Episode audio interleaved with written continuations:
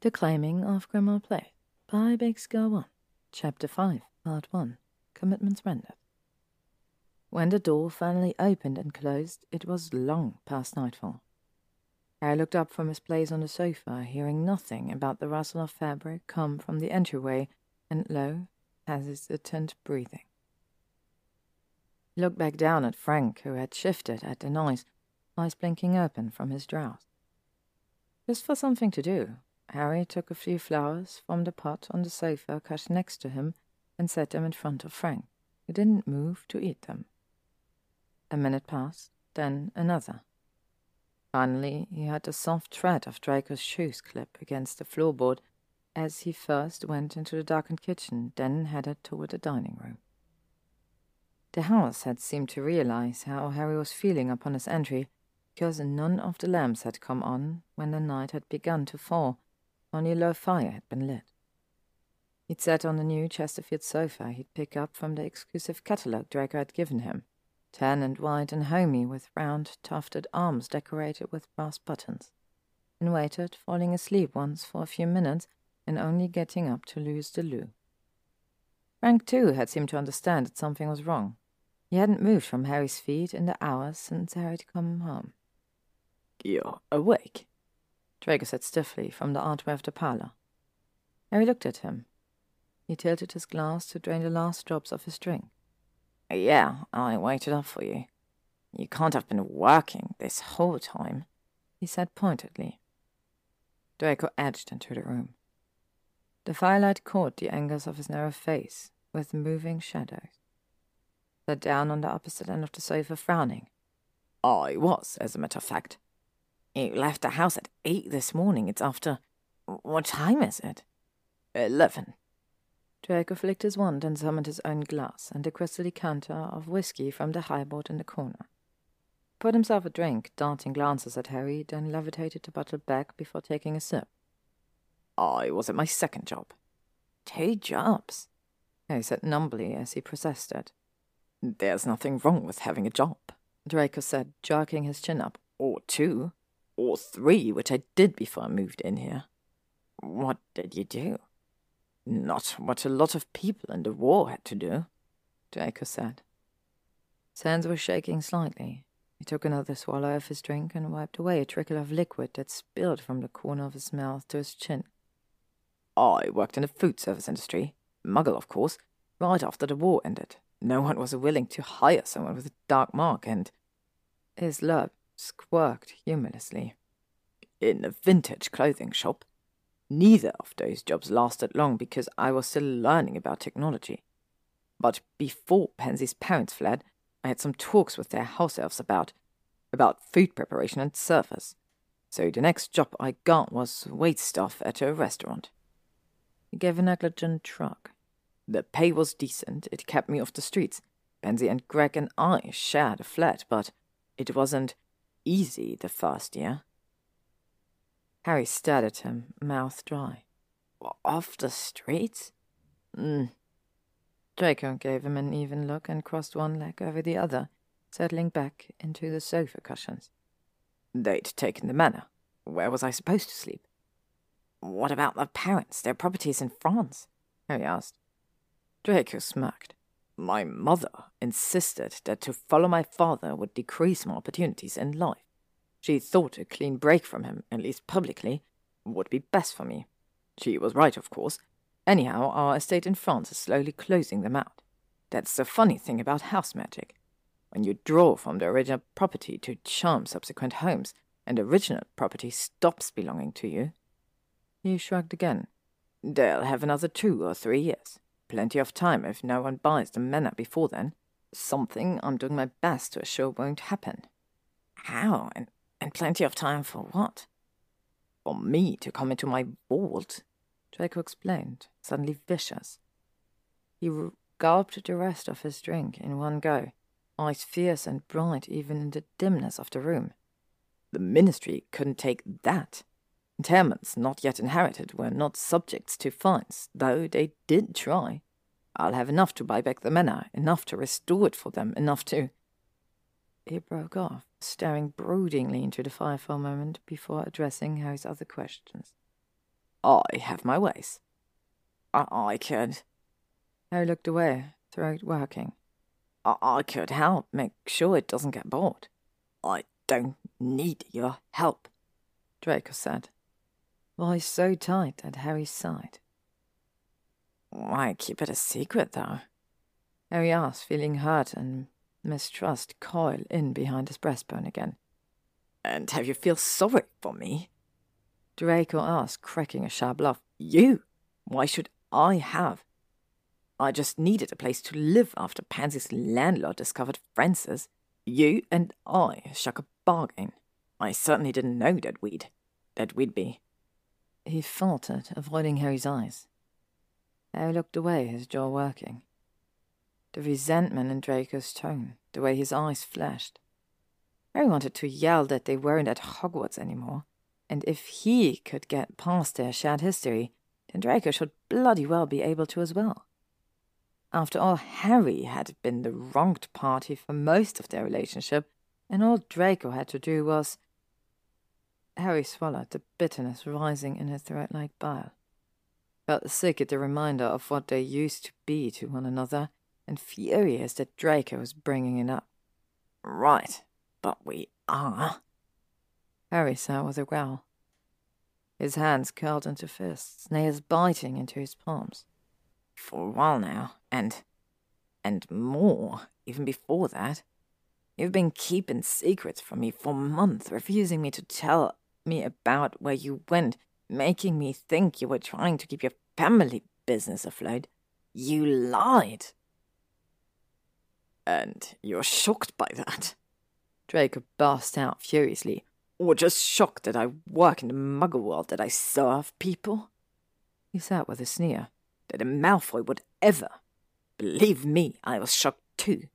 But when the ministry officials, upon searching for work, make it clear that you're only likely to make money on your knees, you learn exactly how far your pride extends and how to get over your ideas of what service really is.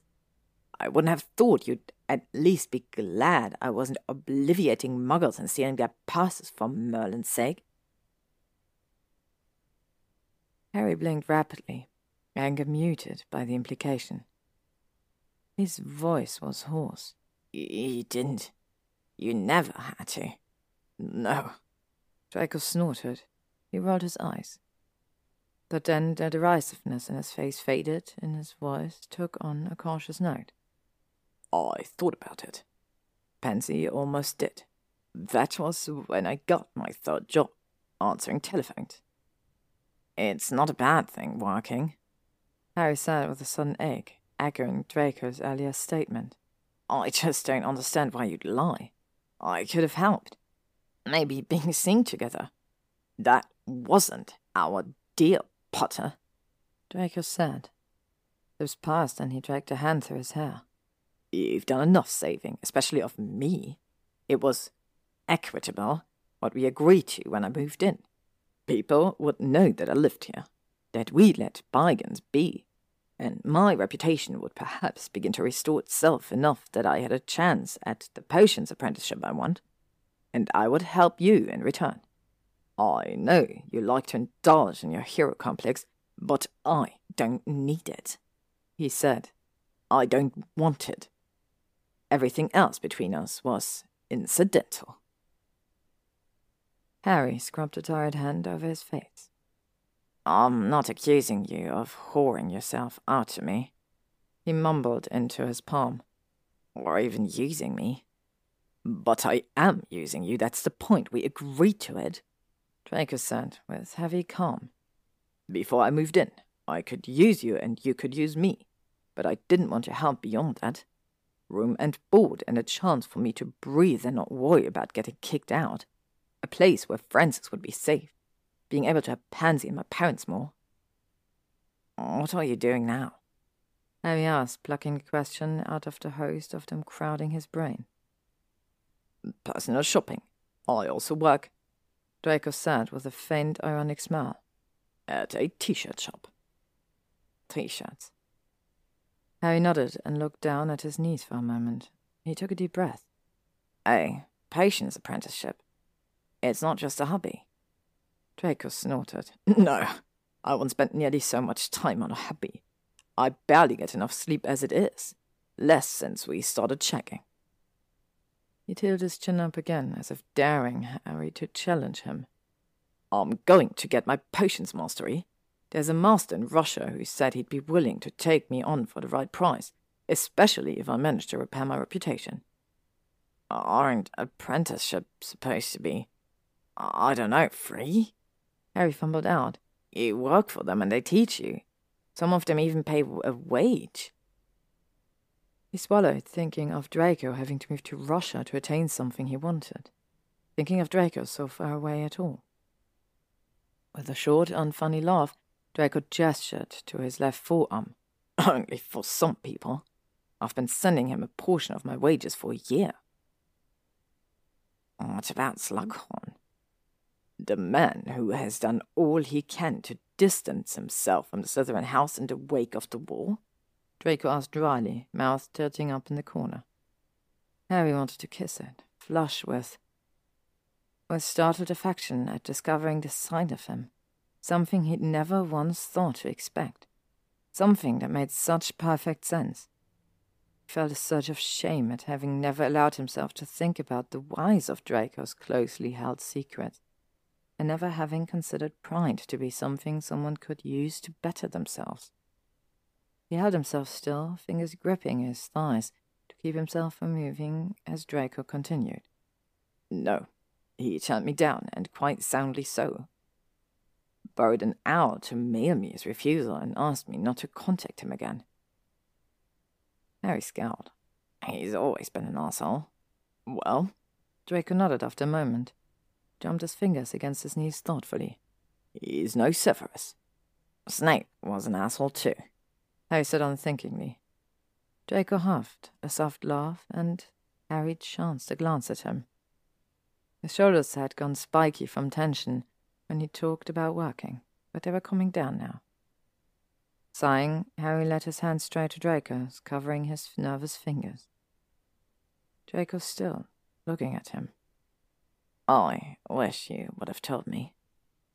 I wish for a lot of things, Draco muttered. I'm not one of your pet projects. I don't have all that many projects. Harry pointed out. He smiled wryly. And just a name for pet. Draco's hands flipped under Harry until they were palm to palm. His fingers curled around the back of Harry's hand, and Harry looked at the tapered length of them, thinking of how nimble Draco was when dicing potion ingredients. Sam was warm and dry against Harry's own, and this, holding hands, somehow felt a thousand times more intimate than anything they'd done together so far. It's an awful pet to have, Draco said under his breath. But the gaze he flashed to Harry was warm. Yeah, he is, he admitted, scratching his jaw idly. He contemplated leaving the conversation there, but so much had already gone unsaid because he'd wanted to live in his comfortable bubble because he hadn't pressed to. That's why you have trouble finding the time to help me train the house or go shopping with me, fine. But when I invite you out because I actually want to go out with you, because we're. He gestured vaguely, not sure how to finish the sentence. Not sure how Draco would finish the sentence. And what are we? Draco asked, with surprising directness. Well, dating. Harry said after a brief pause. At least, I thought we were. I thought that's what we said. Going to my best friend's party isn't exactly the same as taking an ex Death Eater out to dinner. Draco said dryly. I was just glad you'd stopped hiding it from your friends. Exacerbated, Harry squeezed Draco's hand until he winced and glared. I already said I was never hiding it. Is that why you wouldn't sleep with me? I'm not a secret no matter the reason. Draco hedged. He sniffed. I found myself uncomfortable with the idea of starting an arrangement like that with you, knowing I'd be leaving. What then, you? Stop being uncomfortable? Oh, Harry asked, snorting. You asked me to Pansy's party, even knowing I may be gone. May have to travel back for it. Draco sat, looking down at their hands. You didn't care that your friends knew, even though I'd be leaving even though we can't be more than. No, I didn't. Harry frowned. What do you think? Hermione says we're already more. Oh, does she? Draco said, sneering a bit. He hesitated, sneer fading into a frown. I don't know that we can be. I'm here until four, Harry. If I manage to get the spot, I think I will.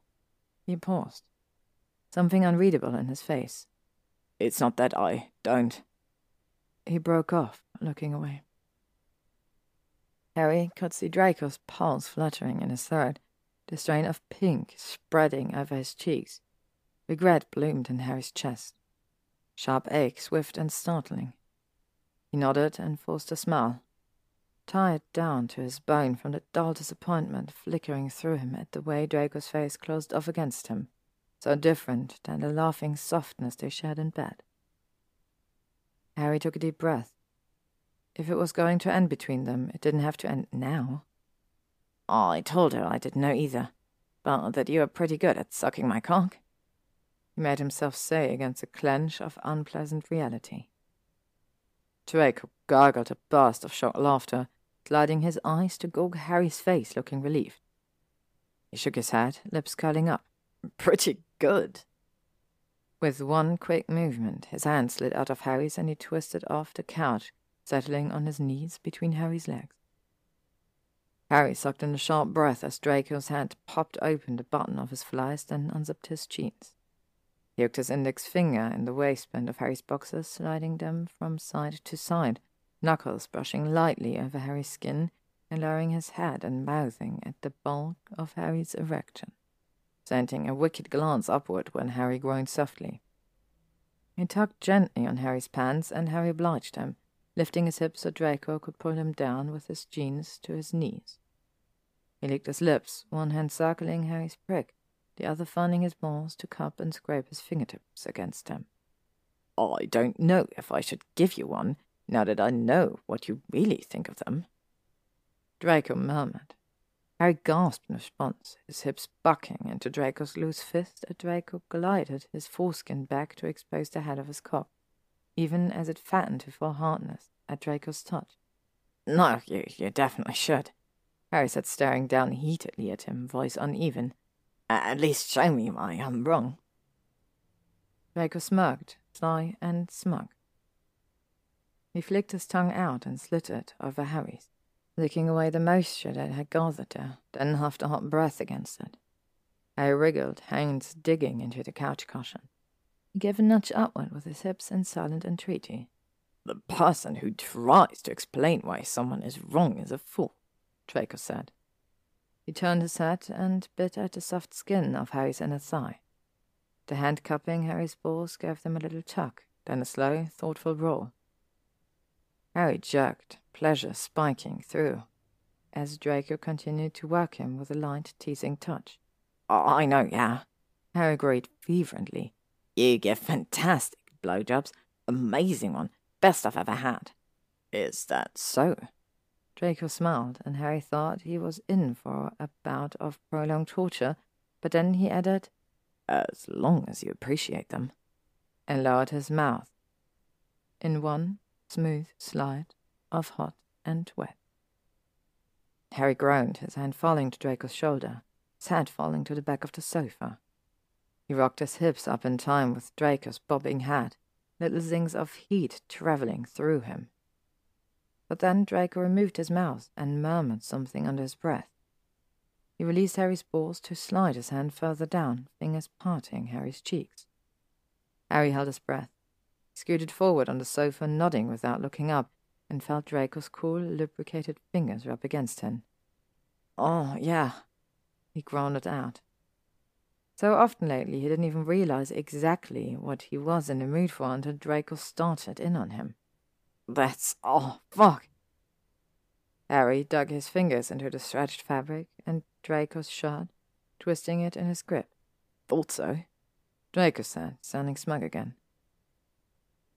Their hand on him grew tighter, squeezing gently and twisting when Draco stroked over the head, even as he pressured the tips of the fingers inside of Harry, who widened his thighs to accommodate him more fully. He braced himself for them to go deep, but Draco kept them where they were. barely inside of Harry, twisting them slowly. It wasn't enough, and because of that, was too much all at once. He moved his hand over Harry with long, elegant strokes. Just look at you, he murmured. You're right, Harry said inanely, just for a reason to agree with him, with anything at this moment. His climax rose up in him, inexorable as the tide. Draco's fingers and gripping hand lighting all of his most sensitive nerve endings on fire. You're right. I'm uh, going to come. Draco hummed softly. Finally pushed his fingers in another inch, then dragged them back out to the tips, spreading them wide. Sure, Harry, said softly. Where? Harry whined, pumping up into Draco's steady, gripping fist. Your, your, my what? Face? Mouth? Draco snickered, and Merlin, even that was hot. Where he got off on driving Harry mad. Harry nodded, his throat working hard. Yeah, he said, not really caring.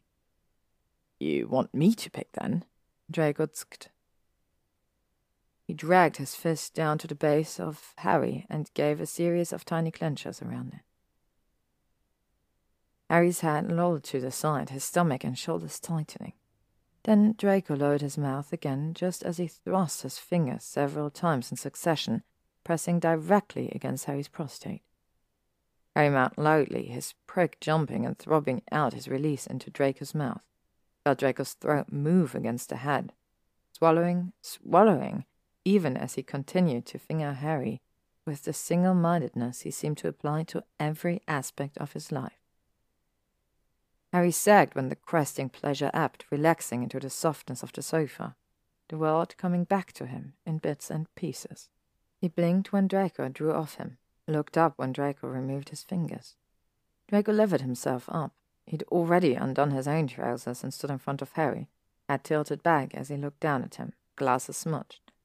His eyes were focused on Harry's softening prick as he wanked himself in long, fast pulls. Swallowing hard, Harry forced himself out of his replete inertia long enough to kick his shoes, trousers, and pants all the way off. He scooted down even more, arse hanging off the edge of the sofa. Come on, said Draco, flushing when Draco's hand paused on himself. And his pale brow knit in confusion before he tightened his fist and resumed. Just hold fucking still, Draco said, jaw bunching. His eyes were dark. I'm going to come on you. Harry gave a feeble jerk and his heart fluttered. He felt in danger of swallowing it. He widened his thighs again. He took a deep breath. Draco, come on, said pointedly. Draco faltered completely and stared at him in disbelief. We haven't yet, he said breathlessly. But even as the words left his mouth, he was lowering to his knees again, upright this time cast another look at Harry's face as if to check for the veracity of the invitation, the head of his cock coasting over the crease of Harry's arse. Harry nodded, little shocks of his climax still sweeping his system. He saw Draco's Adam's apple bob, then Draco planted a hand on his thigh, spreading it wider. Harry lifted his foot and propped his heel on the edge of the sofa, and Draco let out a shaky exhale. He thumbed Harry's arse cheek open, pressing the head of his cock against Harry's swollen rim. Potter? Yeah. Harry breathed, pleased and tired. Closed his eyes for a moment when Draco pushed forward, the head of his cock popping in with no more warning. He sighed out a long, steady breath before bearing down the fullness of Draco's prick. He hadn't bottomed in well over a year. It wasn't even his thing, really. He couldn't say why he was so intent on having Draco inside of him, but he groaned against the stinging burn of it as Draco continued deeper, pulling out fractionally each time before thrusting forward a bit more. If Draco hadn't gotten him so wet and loose with his fingers, Harry knew it would downright hurt. As it was, the discomfort was easily compartmentalized in favor of focusing on the bloom of warmth in his chest at the small huffing grunts Draco was making, at how he couldn't seem to stop touching Harry. One of his hands was tight on Harry's thigh, the other stroked against Harry's stomach under his shirt, patting him proprietarily. He finally bottomed out, the bones of his pelvis and crisp pubic hair flush with Harry's arse, and Harry made himself take another deep breath, forcing him to relax and adjust as Draco paused. Yes, mate, with him. Came a soft sigh around Harry. Sounded like the house, but so much like his own heart as well. Couldn't be sure. Is God. Harry looked at Draco from under his eyelashes. His face was tight, pink. He had a gleam of sweat on his brow, and the cords of his neck stood out. When he spoke, his voice was light and thready. Okay. Yeah, Harry said huskily. He wiggled his hips and Draco exhaled explosively, rocking his body forward. Harry grunted, his arse jolting back. He lifted his other leg and propped his ankle on Draco's shoulder, taking vague note of how that changed the angle of penetration and the sensations zinging through him. Draco cursed under his breath, fingers clenching against Harry's abdomen and set up a quick, snapping rhythm with his hips as Harry watched him through heavy lidded eyes. Small smile on his face he couldn't get rid of. Do it, Draco, he urged, surprised to find the words come out drunkenly slurred. Couldn't come again yet, but Draco's cock stretching him wide, spearing into him like that, and skimming over his prostate on every rough, eager thrust forward, caused ripples of pleasure to score through him. Recent orgasm or no, he felt his cock begin to twitch and weakly fill out in response. Harry, Draco stuttered. Lips jutted frantically. His eyes were wide and grey as he stared at Harry's face, pupils dilated with adrenaline. Lifted his hand from Harry's thigh to come up and grip his shin, swearing almost continuously now, words interspersed with a jagged moan that didn't seem to have start or finish point. Plunged into Harry again and again, and that Harry was almost too sensitive, didn't matter because it was Draco inside him. Draco taking him, and it felt so goddamn good. All he could do was moan back in response. His hand covered his half-hard cock, and he let his eyes drift shut as Draco fucked into him frantically. Then Draco let go of a low, wordless exclamation. His body went rigid, and Harry felt Draco's prick hard and jerking as it passed out his orgasm inside of him. Draco lowered Harry's leg from his shoulder and draped himself over Harry's chest when it was over. Still shuddering lightly and mouthing toothless kisses against Harry's collarbone and throat. Then, lifting his head to kiss Harry's mouth, with a smile of such open pleasure that all of the simple, unthinking joy Harry had felt only moments prior became sharp edged with renewed fear. He kissed Draco back, trying to temper the sudden anticipation of loss he felt. Neither of them had made any promises going into this. He knew that. He did. Draco gave a low, rich laugh, pulling away from Harry with a small nip to his upper lip. Pried himself up, giving a warm, wicked glance to Harry's cock, lying half hard against his groin and peeking out from under his palm. Can you again? Harry licked his lips. If you give me a minute, he said, heart pounding desperately. He made himself smile and maybe a shower. Easing out of him with a small grimace, Draco nodded. Handed Harry a look as he stood, grabbing his wand from the sofa, and cast a cursory cleaning charm over the both of them, then pulling up his trousers so they sagged open at his hips. He held out his hand, and Harry let himself be pulled up. He winced at a twinge in his arse. Forgotten that part of bottoming. His gaze caught on Frank, staring up at them unblinkingly, and he frowned. Frank got an eyeful. He snorted. God think he's not magical, or I'd be more embarrassed. Francis, Draco said. And he's obviously just more gentlemanly than the gnome. He's magical enough to know he ought to close his eyes, aren't you, Francis? Frank stared up at them, jaw working as slow as a trickle. He finally started eating the flowers Harry'd left on the floor. Harry chuckled. I believe I was promised a shower. Harry said, abandoning Frank's placid gaze for Draco's heated one. Yes, and I can think of a few things we can do while the water warms. Draco said suggestively, ducking his head to scrape his teeth over Harry's jaw. Harry shivered, inhaling against Draco's throat. That spicy, strange combination of smoky potions and mint. Thought about a time, distant but in the foreseeable future, when he wouldn't be able to smell that again. Unable to help himself, he sifted a hand through Draco's sweaty, pale hair. It felt like silk between his fingers. Draco arched an eyebrow at him, curious and amused, and tugged on Harry's hand. Harry nodded and let himself be led. Merlin Harry? Ron stopped, stunned, hands automatically dusting Floo powder off himself. He looked around, eyes wide. The, the house opened that door thing yet? Harry grinned at him crookedly, setting his scroll aside and pushing his glasses higher onto the bridge of his nose. Not yet, he said, sweeping a glance over the rooms as well. It was the first time Ron had been back since he helped find the items from the attic, and Harry was pleased with the obvious shock on Ron's face, his eyes cataloguing the gleaming floors, the patterned rug spread across the middle, the new and refurnished furniture in place. Ron's gaze slid to the walls, painted now in a warm off-white, and the bookshelf Draco had bought on his own, a gift, he'd insisted, his tone annoyed when Harry tried to thank him, as though acknowledging that he'd done something nice, with no thought of repayment, though he could little afford it, was terribly insulting. But if I ever complain about Draco living here, remind me what he's done to the house, okay? Or what the house has done for him, Ron said dryly. Harry rolled his eyes, putting a face. The more Grimmauld Place felt like home to him, the less he appreciated the way the house had obviously preferred Draco from the start. It was a well-earned respect, Harry knew.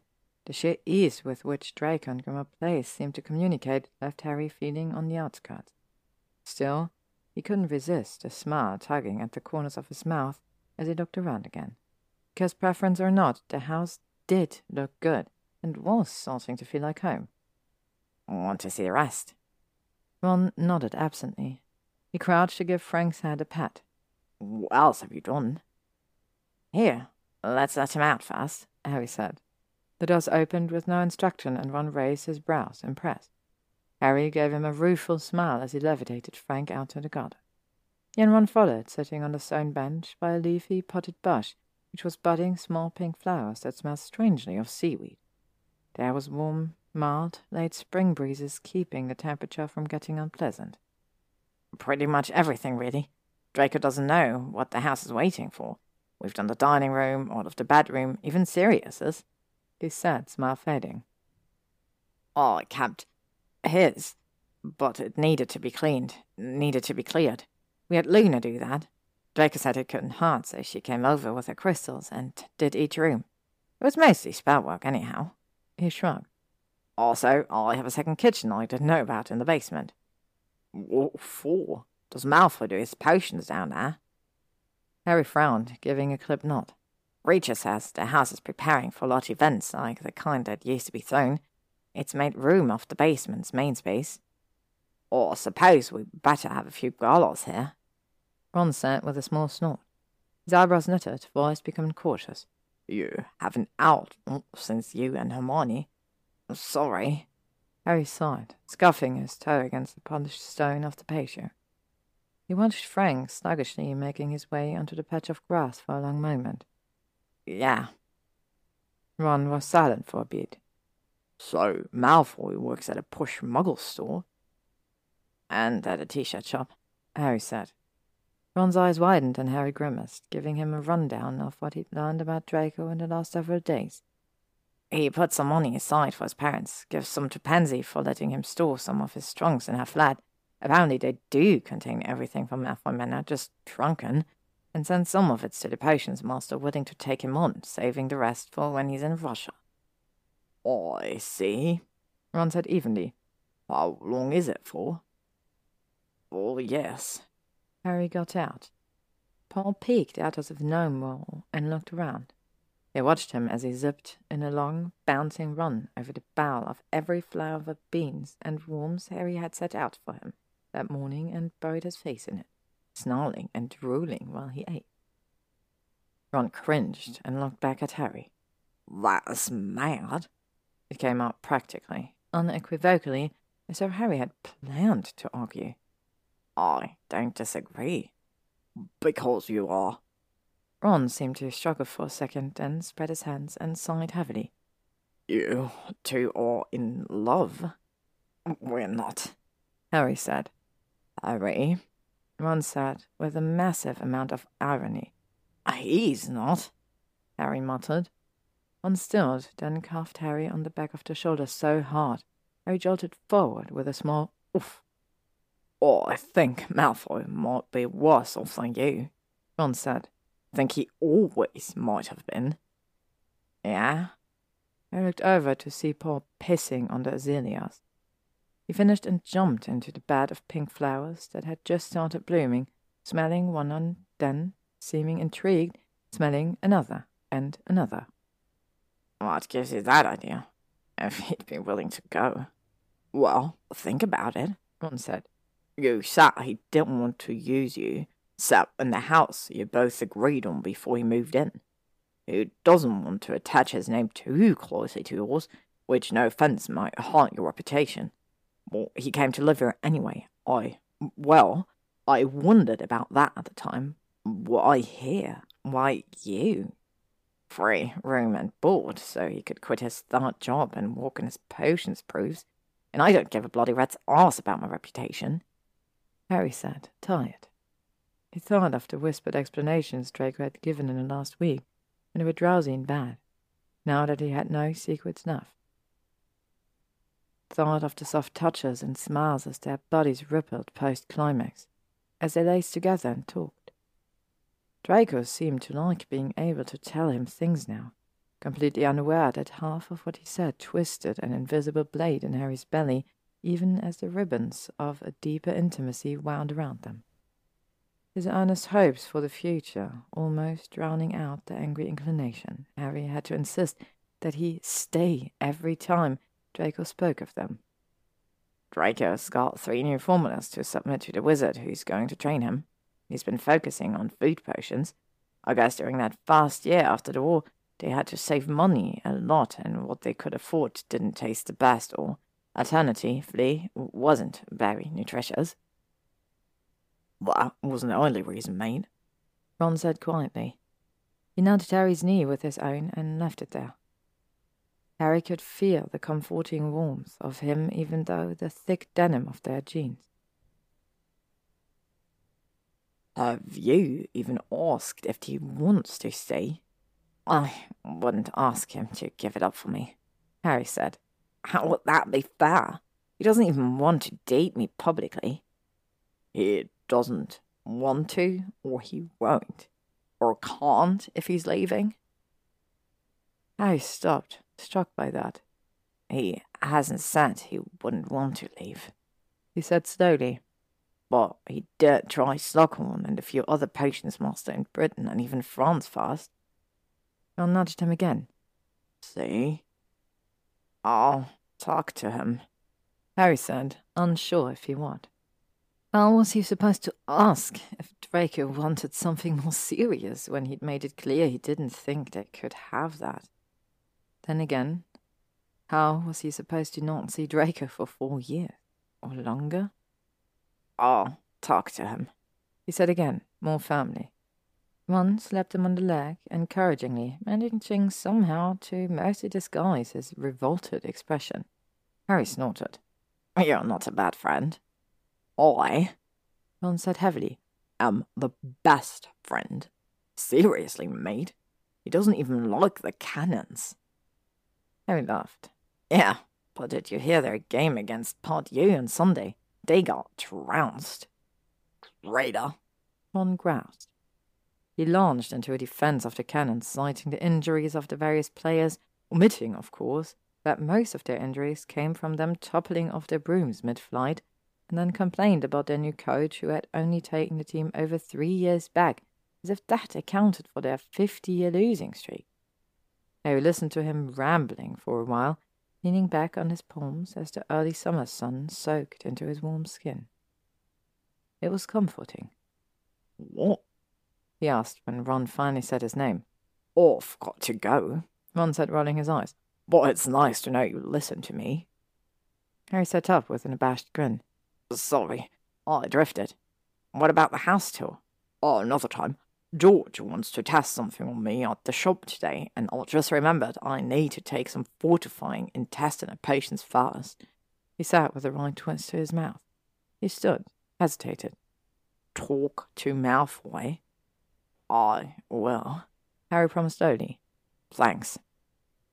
Ron nodded and dipped his head, then turned and straight into the house. Harry sat for another minute, watching Frank sleep. He started when Paul hopped up onto the bench beside him, uncharacteristically quiet. You okay there? Harry asked after a moment. Paul blinked up at him. His eyes were wide and slightly gazed. It's hot in the garden, he mumbled, his knobby fingers laced together. Harry's brows knit. We're in the garden, yeah. Is in house now? No, we're still in the garden, Harry said, perplexed. Bracker lives in house. Bracker turns to garden only to see yellow hair, Paul said. He gave a heavy sigh. No extra beans. No tartan. Harry's mouth dropped open. I'm still talking to you, he said, even as he realized that wasn't exactly true. Though most of their talks had been Harry muttering to himself about the house or his training while occasionally tossing extra candy at Paul to see how often he could catch it in his mouth, gone were the days when Harry had been lonely enough to do that on a regular basis. He swallowed, eyeing Paul's downcast expression. I'm sorry. Oh, I didn't know you were feeling. Ugly creature lives in house. Paul sniffed, glaring at friend. I offered to let you live inside, and he's not ugly, Harry said. He winced, thinking of Draco, then said, You still could if you wanted, if you promised not to make a mess or break anything. Now Paul is an outside gnome, Paul said, sounding gloomy. But creature's creature should be outside too. Harry's mouth quirked. Oh, Are you missing me or Frank? Bracker now even frack his yellow hair in the garden, Paul said. And Harry closed his eyes, a smile tugging at his mouth. He pulled his wand and summoned a jar of every flavor beans he kept in the kitchen. Hey, why don't you go to the grass? I can toss you a couple of beans, all right? You can show off for me he added gently. Paul looked up at him, the dejected contenance to his face not fading one whit. He finally nodded, then scooted off the bench, hitting the ground hard. His knees started to crumble. He righted himself and took a step, but wobbled precariously.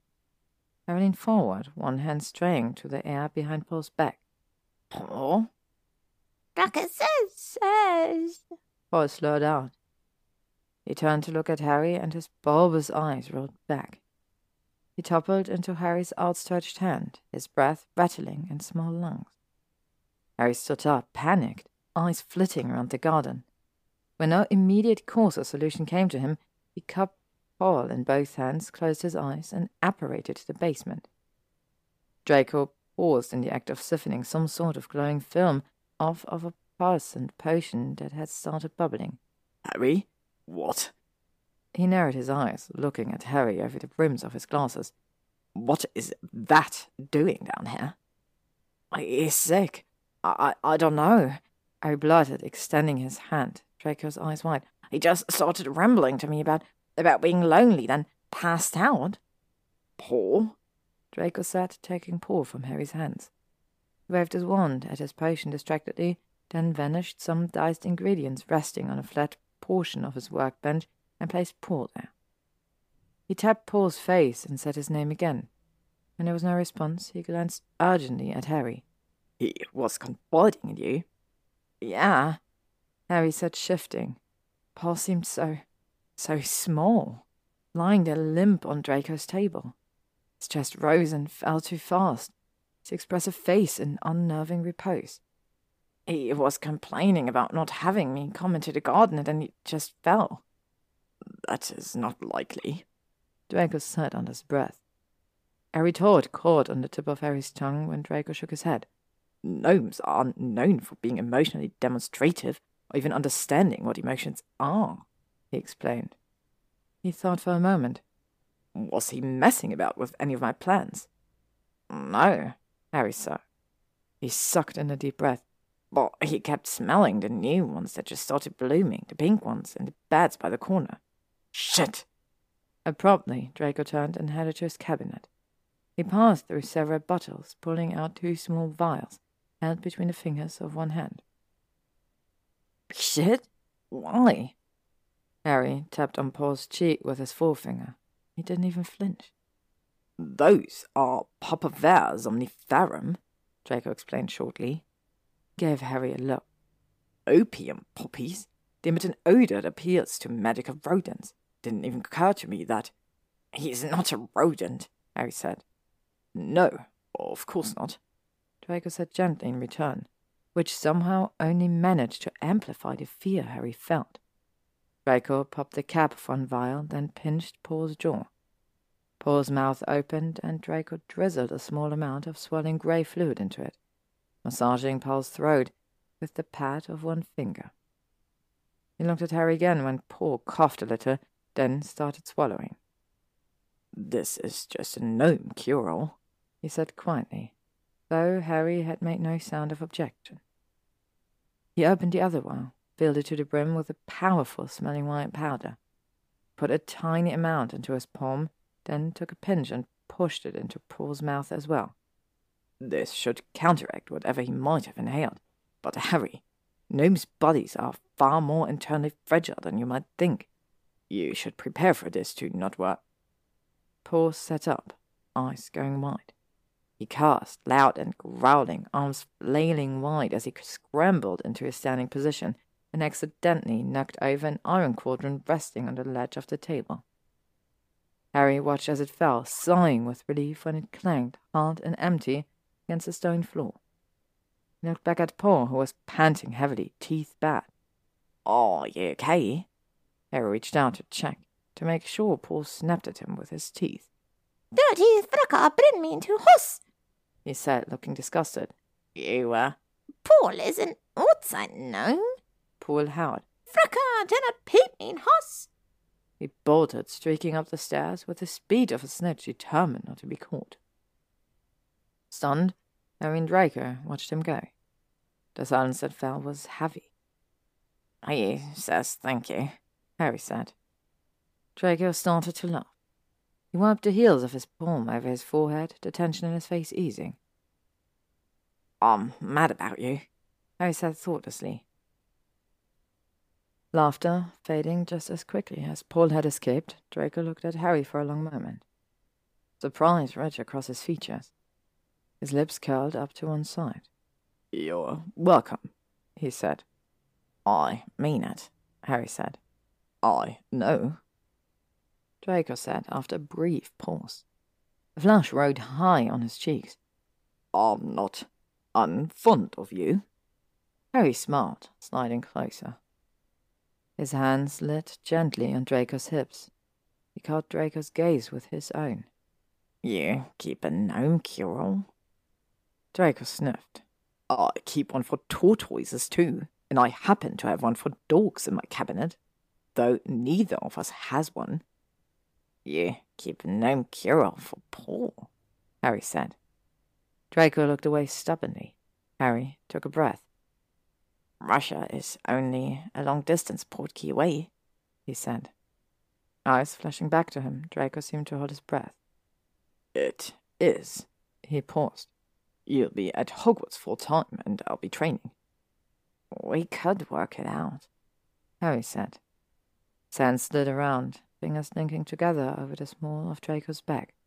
I'm just saying, perhaps we could see, if you wanted. Harry hesitated. If it matters, I do. Draco looked at him for a long moment, then surged forward to kiss him. His hands came up to twist in Harry's hair, his mouth soft and questing against Harry's own, his body a lanky press of weight. Harry stumbled a little as the kiss deepened, his tailbone knocking into the opposite counter. Draco rumbled a laugh against him, one hand sliding from Harry's hair to slip under the neck of his t-shirt. He pulled away. Is that a yes? Harry asked, hopefully delighted. Draco licked his lips. It's a thank you for the offer. It's a we'll see, Potter.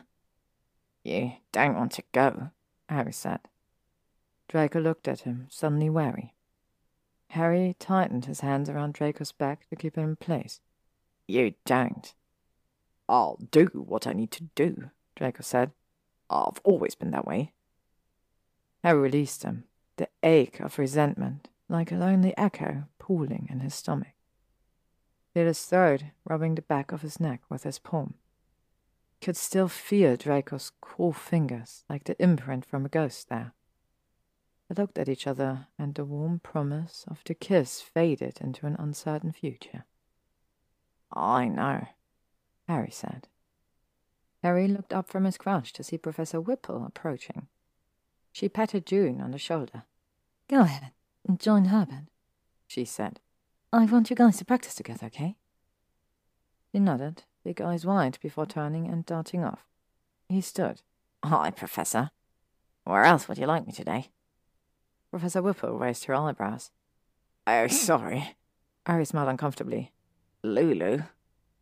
If you want to be a teacher, Harry, she said kindly, you're going to have to start thinking of us as peers. I know, yes. He straightened his shoulders. What can I do for you? The headmistress would like to see you. I've already done my training for the morning, he said, confused. Pocketed his wand and groaned. More scroll work? It's likely, she said, a smile creasing her ancient face. Harry was to take over for her come fall. Professor Whipple had retired some twenty years ago, but had once been a close enough friend of McGonagall that she'd taken the position until Harry had the qualifications to fill it, and he already regretted her absence. One of the portraits just told me, so before lunch, please. Harry nodded and waved to the group of second year students practicing their trip jinxes, then strode through the corridors of Hogwarts up to the headmistress's office. The Gargoyles had long ago, since just after the battle, apparently decided that Harry was allowed anywhere within the castle and began to open at his approach. He hastily said, My whiskey. Anyway, McGonagall had frowned so deeply the last time she'd seen them let him in without a password, Harry had been afraid the gargoyles would crack in half. Looked up when he entered her office. Curled and spread scrolls lay in an organized mess over her desk, and she set down her quill, nodding to the chair across from it. Harry lowered himself into it, trying not to wince at the look on her face as she stared at him with marked lack of amusement. Paperwork? McGonagall's eyebrows rose. She looked at him over her spectacles and pursed her lips. Why don't you tell me, Potter? She said flatly. Um, Harry swallowed. I was late the other day. Closer. Harry sighed. I didn't get into any of the employee scrolls, he said, voice careful and even. I, I was just curious about official requirements for working here. You think my requirements for hiring you are too rigorous? McGonagall's voice went up on the end, either incredulous or offended, and Harry hastily decided he didn't want to be the one who made her either of those things. No, no, it wasn't about me, he said. He reached up, having his glasses to prop them at his hairline, so he could rub his eyes for a moment and get his bearings. He replaced them and looked up at her. You mentioned that Slughorn isn't going to be here for longer than a couple of years. McGonagall blinked. She sat back slightly in her chair. Yes. I may know someone who could fill the position, Harry said. I know you probably already have your eye on several candidates, but, but this person is, is good, he told her earnestly, leaning forward. Good enough to take over for Slughorn immediately if you wanted. Then why, Potter, not just bring this up with me during your morning training sessions? She asked archly. Never let it be said that I'd overlook suggestions from my staff if they're good ones. Harry's chest swelled at it. He smiled, face growing warm, and caught the smell of crinkle of an answering smile next to her mouth before she managed to smooth out her face into one stern disapproval again. He's not he doesn't have his potions master yet, Harry said, hedging.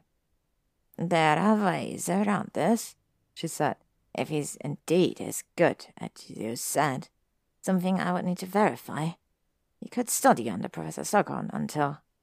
Professor Slughorn won't take him, Harry blurted. He scowled at her, then dropped his eyes to the scarred polished wood of her massive deck. Potter, uh, have you tried to arrange employment behind my. No! Harry shook his head, rattled. Looked up at her. No, this person contacted Slughorn privately, searching for a master to apprentice under. Slughorn chose not to be associated with him. I see. And who, may I ask, is this person? Draco Malfoy, Harry said, holding his breath. I see, she said again after a momentary pause. She exhaled long and slow through slightly flat nostrils.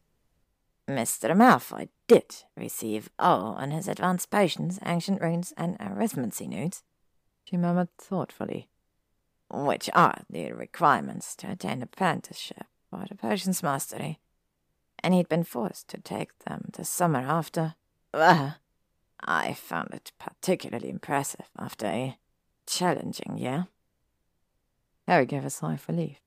He nodded. You know, he's. We're housemates, he said. She nodded. In the past few months, I've been able to see how dedicated he is. I don't know if he'd want to make a permanent life as a teacher, honestly, but I think he appreciate being able to have a place to learn again. And I know he has lots of thoughts about how to teach. Really, at least a third of the ideas for my lesson plans have come from him, and he's also a hard worker, way harder than I knew back in. Harry broke off when McGonagall raised her eyebrows, her gaze steady on his face.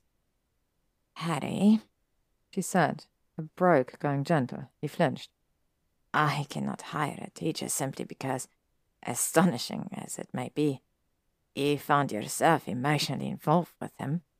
It's not why you should hire him. Harry said lowly, looked down at a thread coming loose from his robe, staring at it until his heart no longer quite fell, like it was about to rocket out of his throat. Really, it's not. He really is as good as I say. He'd been asset to Hogwarts. You can't imagine what it's like for him, Minerva, he added. Her eyes widened fractionally, but she gave a small go ahead nod for him to continue. Harry took a breath. He's making payments towards an apprenticeship in Russia, and he has to give over his own formulas to the master training him as a part of his fee. And he shouldn't have to do this, but with his dark mark. I know people might object, but I thought Hogwarts has always been, should always be, the place where you can come to be safe. Of all that, she muttered, a sudden flush darkening her cheekbones. Her eyes glinted at him, hard as river stones, and her shoulders sagged, the spine going loose with disappointment. Those apprenticeships are usually given by swindlers. If Professor Slughorn would train him, one of the portraits would be happy to. He said, throwing a severe look over the shoulder at them when several of them groaned out objections in unison. Harry sat back up and looked at the frame with the canvas as black as pitch. Snape? Unfortunately, Professor Snape is unlikely to have. He's rarely in his portrait these days, although I could speak to him when and if he does make an appearance, she said, sounding annoyed. But, Headmaster Franzek, would you be willing? she asked, turning again to glare challengingly at him. He winced, long grey beard quivering. Oh, of course, Headmistress. Or perhaps Headmistress Derwent might be a better choice. She has dual degrees in potions and healing. She may be able to extend his education further. Very good suggestions, McGonagall said crisply. Both of you, I think? Yes, mistress, they said in glum unison. Utterly lazy, McGonagall said, irritated under her breath. Harry wanted to point out that, as they were dead, perhaps it was okay that they wanted to be retired, but. Thank you, he said instead. This is not yes, Potter, she warned. I will need to check his abilities, as I've said, and I will require an extensive interview process with him as well. Oh, I understand, Harry said quickly. And I'll not be making the offer either, she said. Mr. Malfoy shall be responsible for coming to me with his application. Yes, yes, of course, Harry said, nodding fervently. And if all went well, and he were to actually obtain a job here, You would need to understand that none of this is ridiculous. She enunciated archly. Mischief that you two involved yourself in when you were students would be not acceptable. At the first unregulated duel, you would both be quite out on your unemployment bottoms. Harry raised his eyebrows and tried to look seriously. Yes, I know, he said gravely. McGonagall shot him a suspicious, knowing look. Then you'll also be aware that any other type of mischief not appropriate for a child's eyes would be held to the same standard? Um, yeah, Harry said after clearing his throat. He blushed, raising his eyes innocently to the ceiling. N- nothing like that, or, um, either of those things in, in public, or, or at all, except, I mean. She snorted. That's quite enough, Potter. She picked up her quill again and bent back over her parchments, then looked up after a moment, seeming surprised he was still there. Well, finish your day and let Mr. Malfoy know about the potential interview. Have him arm me with his availability for first interview. Raised her eyebrows expectantly. You may go. Grinning, Harry went out. Harry stepped out of the Floo and quickly removed his robes, tossing them over the arm of the sofa. He kicked off his shoes and began to remove his t-shirt, only to pause when the low sound of laughter reached his ears. Curious, he levitated his shoes over to the small shelf the house had allowed him to install near the front door and padded on socked feet out to the garden. Draco? Draco looked up from where he was sitting with Pansy, Blaise, Greg, and Luna. You're late, he said flatly. You're, uh, early? Harry pointed out, smiling in confusion. He went over to the blanket they'd spread out on the grass and nodded to everyone as he lowered himself down next to Draco in a cross-legged position. Leaned over and kissed him. Draco flushed and Harry smiled. I thought you were working until late. Hmm. I'm coming down with something. They sent me home because I was sneezing, and that's not the most dignified front to present to customers of a certain quality. I've already taken some Pepperup. He added when Harry reached up to feel his forehead. He didn't move away from the touch, though, and that felt somehow significant. Harry's stomach fluttered pleasantly, and he leaned in to brush another kiss against the corner of Draco's mouth. Please stop, Pansy said. Let them. Greg said quietly, glancing up for a second. In his hands was a small metallic box with a series of strings and holes. He fiddled with it for a moment, tapping it in various places with his wand until it started emitting a sweet melody of high, hollow notes. He set it in the middle of the blanket, next to a basket. Draco's happy. Harry looked at Greg for a second, smiling his thanks at the unexpected warmth from the domesticity of the moment. Draco and Harry, surrounded by friends in their garden, hit Harry with the force of a bludgeon to the temple. They were allowed to be close like this, and Harry suddenly realized why he never minded any more that Draco's friends came over so often. Because, despite what Draco claimed, they were a couple, in front of the people who loved them. Draco sitting beside him like a confirmed boyfriend. And like Greg had said, Draco seemed happy.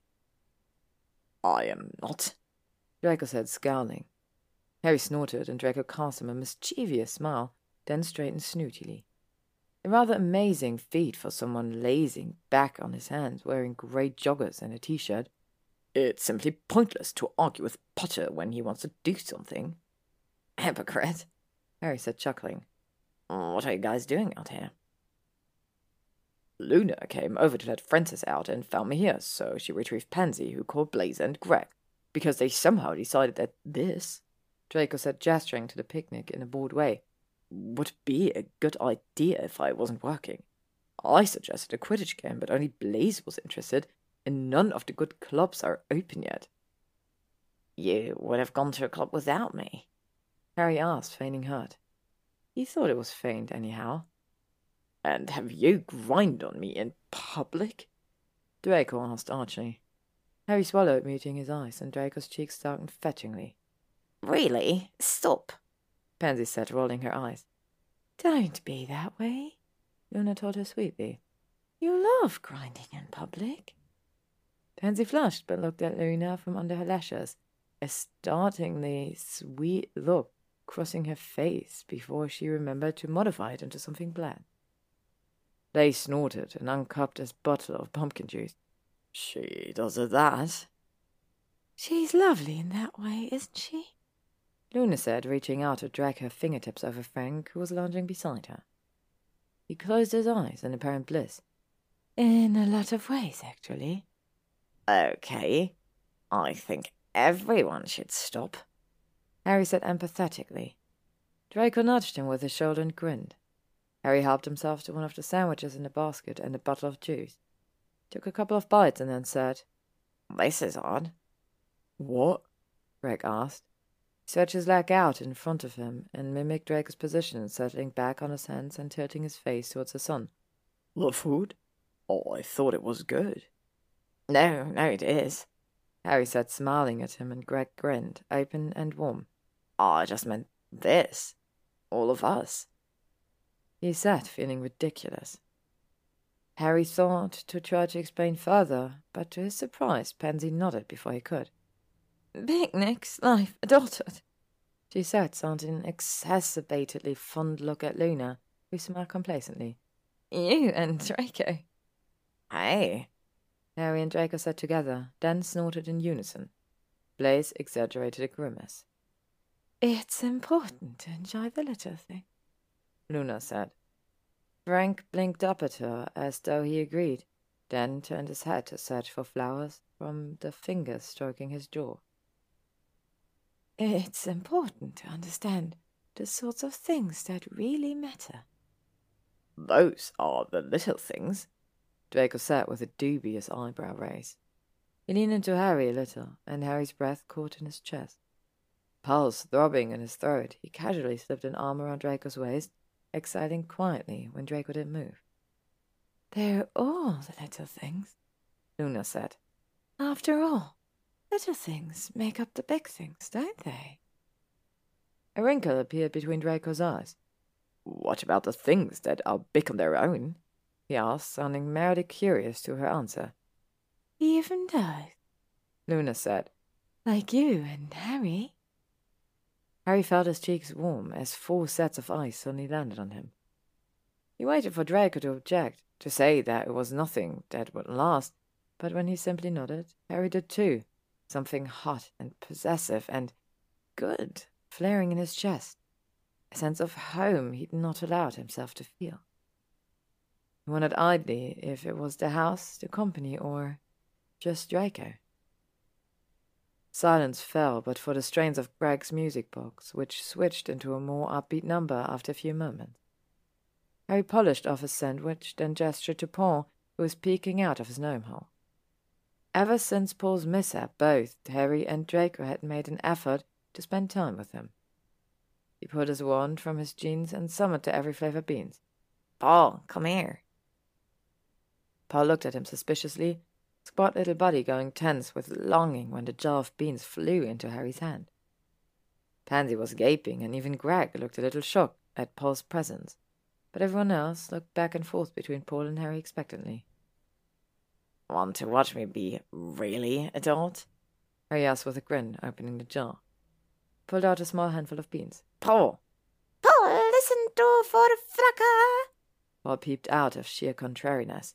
Give me beans. Don't pretend like you don't like this, Harry said matter of factly. To make a point, he tossed a bean into the air and caught it in his mouth, managing not to wince. It was artichoke. Paul winked. Harry grinned at him.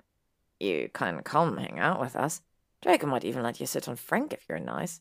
I will not, Draco said affronted before pausing. Unless Francis doesn't mind. He's a tortoise, Blaise said under his breath.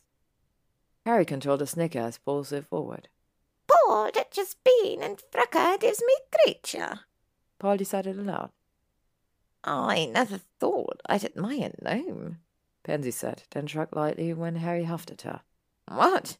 He's not the cleanest little beast, but he goes after what he wants. She sat with a peal of laughter. Her eyes glittered at him, and she had the same sly curl to her lip that he'd seen so often on Draco's face.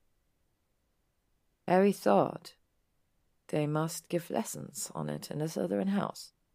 I've always had pets take after their owners, so sit on, not keep, Harry said to Paul with dignity, ignoring Pansy and the way Draco pretended his laugh was a cough. Come on, it from the wall.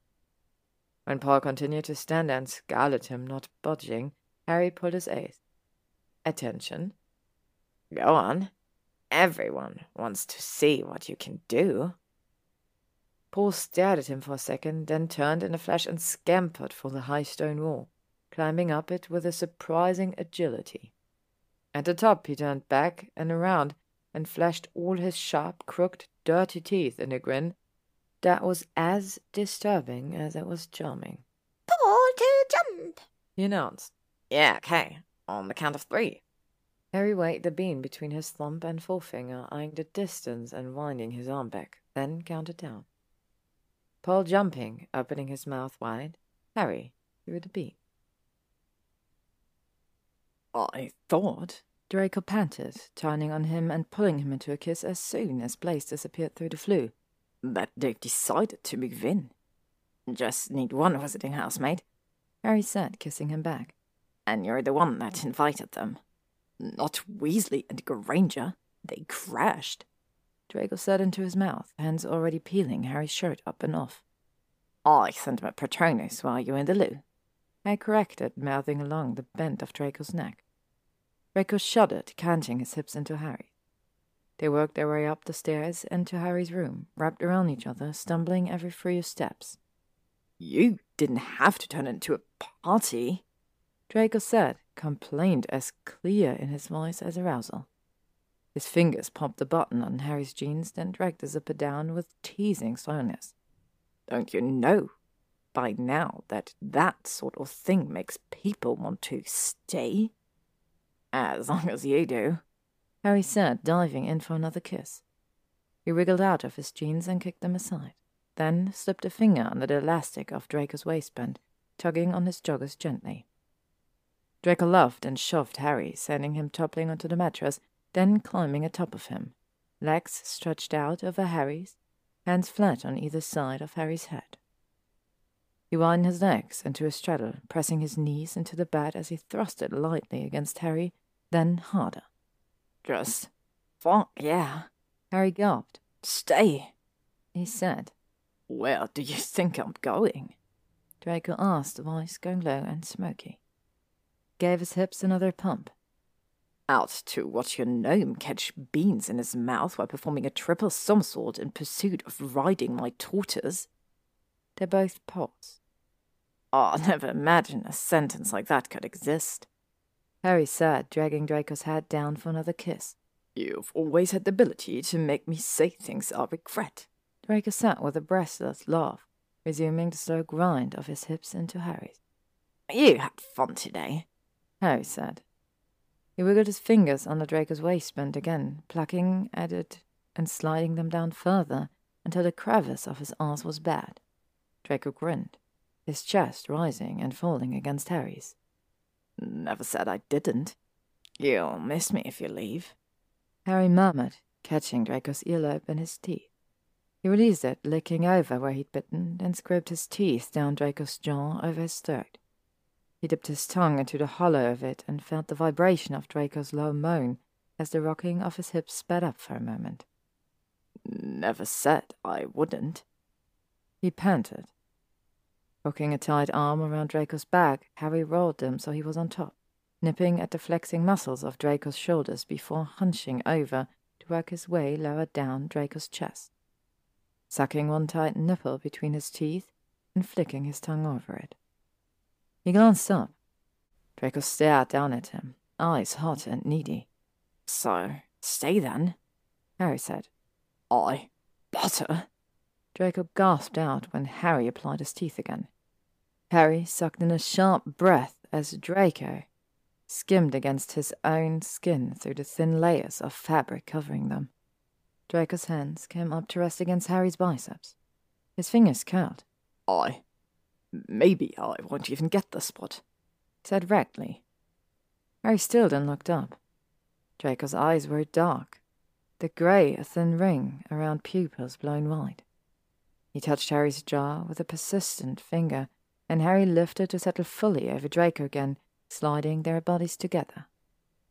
Draco's hand combed the back of his neck, and he pulled Harry down into an eager kiss, his tongue rubbing against Harry's, one leg coming up to wrap around Harry's hip. Harry wrenched his mouth away, sucking in a deep breath. What do you mean? I. Uh. Draco bared his throat in an arch, the heel resting on Harry's tailbone, pressing them closer together. Harry's toes flexed. Instinctively, he thrust against Draco again and again when Draco groaned. He pried his head back up on the pillow, cheeks flushed blotchy, all of his fine, perfect hair a gorgeous mess from Harry's hand having been sunk in it. Merlin, like that? Draco? Harry said, even as he obeyed, canting his hips forward and dragging them back. What do you mean? You'd be okay with not getting the sport, because. It was impressive the way Draco managed to look aggravated and unbearably aroused at the same time. One of Draco's hands slid down, stroking urgently over the muscles of Harry's back, which twitched in response. Slid his fingers into the back of Harry's pants, the way Harry had done with Draco's joggers, and shoved them down around his hips. You really feel like talking now? Draco asked, protest clear in his tone. But his eyes had that crinkle next to them, and Harry pressed another fervent kiss to his mouth, reaching between them to massage Draco's dick, straining against his joggers. Just fuck. Harry panted into his ears as Draco squirmed under him. If you're thinking about, I have a job, Draco said. He sucked at Harry's neck with light kisses. Two. I get my inheritance in a year, and we? Yeah, we. Harry agreed. He lifted up again minutely when Draco nudged his hips away and moaned when Draco shoved his joggers down to his thighs with one quick, sure hand. And then they were skin to skin, and Harry was quite ready to be done talking until. It doesn't have to be more than a hobby anyway, Draco said before reaching towards for him for another kiss. Harry paused, frowning against Draco's mouth. What? Draco, you're going to be potions master, he said. Draco hummed noncommittently, and Harry frowned deep. Though he knew he should feel like celebrating, Draco's sudden change of heart made him uneasy. He wanted to wait to find the right time to broach the subject of Hogwarts, but. I was going to tell you, but everyone was here when I got home. All you have to do is apply to Hogwarts. I talked to McGonagall. Okay, Draco said, then blinked, and stilled under him. The heat in his face bled away, transforming into a look of bewildered skepticism. About what? About you, Harry said. He drew back further when Draco stared at him. I, just told her that you needed some additional training. Slughorn wants to retire. Frankly, she wants him to. She said she'd interview for the position, they have some portraits that can train you for your certification. You did what? The incredulous whisper issuing from Draco's barely moving lips. A far cry from the relief Harry thought he would see. Froze Harry in place. He skimmed the pad of his thumb over Draco's exposed collarbone in question. Draco flinched, pushing Harry off of him and sitting up. His bare back was pale and tense in the moonlight coming through the window. He stood, pulling up his joggers around his hips with short, jerky movements. I. I. Harry sat up too, his erection wilting rapidly at the banked fury on Draco's face. It's not guaranteed or anything, it's just an interview, he said. Why are you. What are you going to tell me next? Draco said with a sneer, suddenly more Malfoy than Harry had seen since before he'd moved in. Before the war, even. You brought back Malfoy Manor for me, too?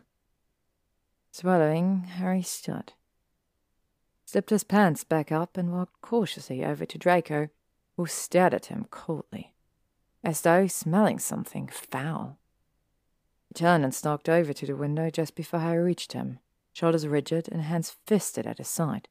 I didn't, Harry said. Of course not. I'll bet you thought about it. Draco said flatly. I. Harry fell silent, and Draco barked an angry laugh. Do you never listen, Potter? Draco asked, scathing as he carded a hand through his hair. He turned around to face Harry, a muscle in his cheek jumping. Harry thought about having kissed that spot only moments before. I I don't know what I did wrong, he said finally. I, I didn't do anything wrong. I didn't. You have to get the job on your own, you know. Draco's lip curled. Of course, you did nothing wrong. You're the chosen one.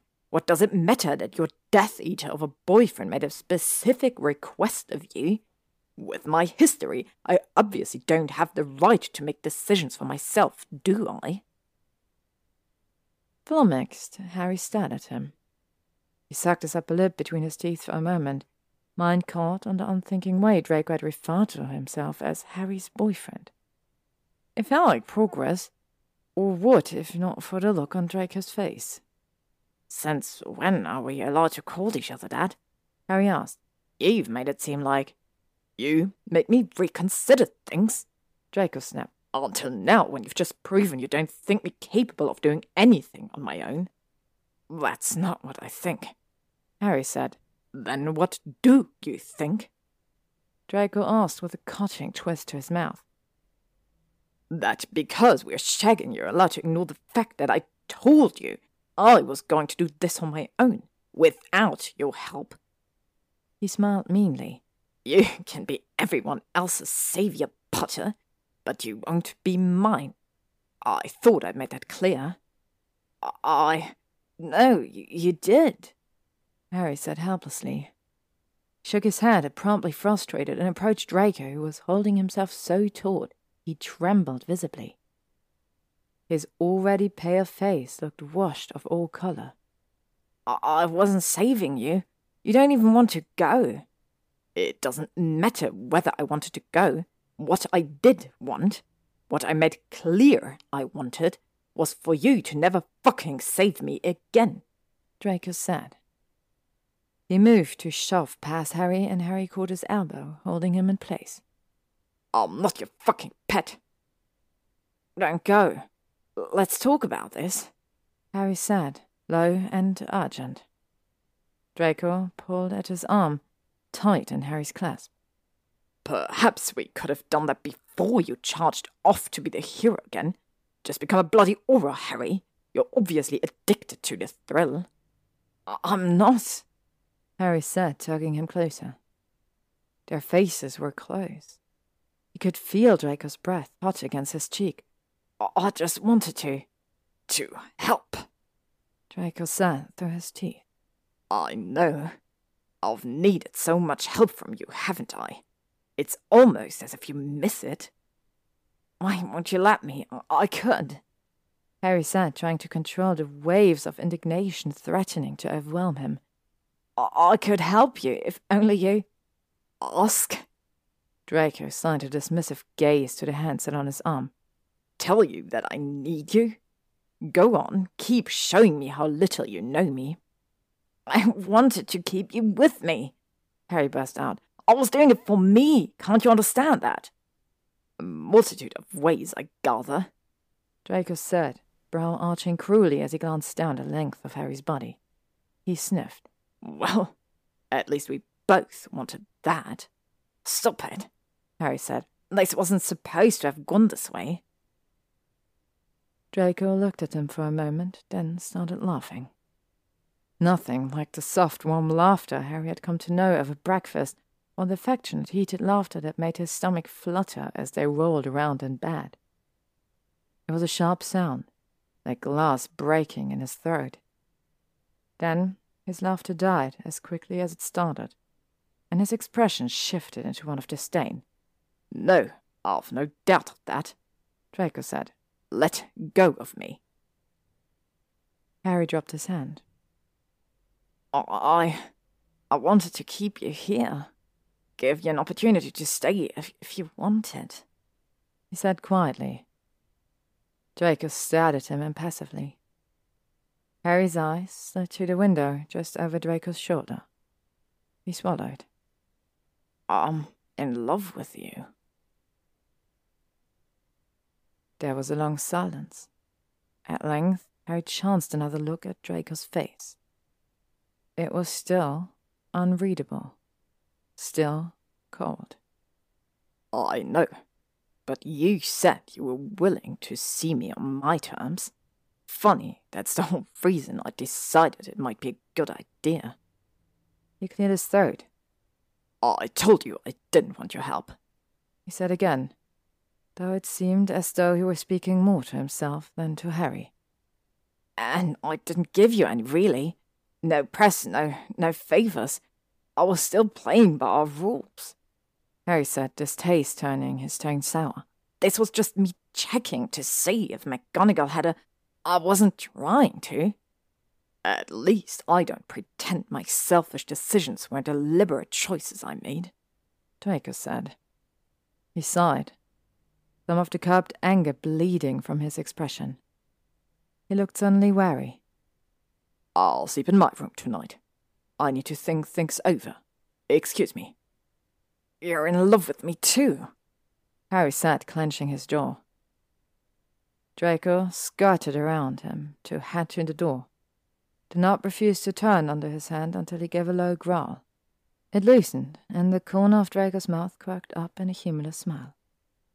He glanced back at Harry. So? he asked. And then he was gone. To be continued. Thank you for listening to this chapter of The Claiming of Grimmauld Place by bixgirl1.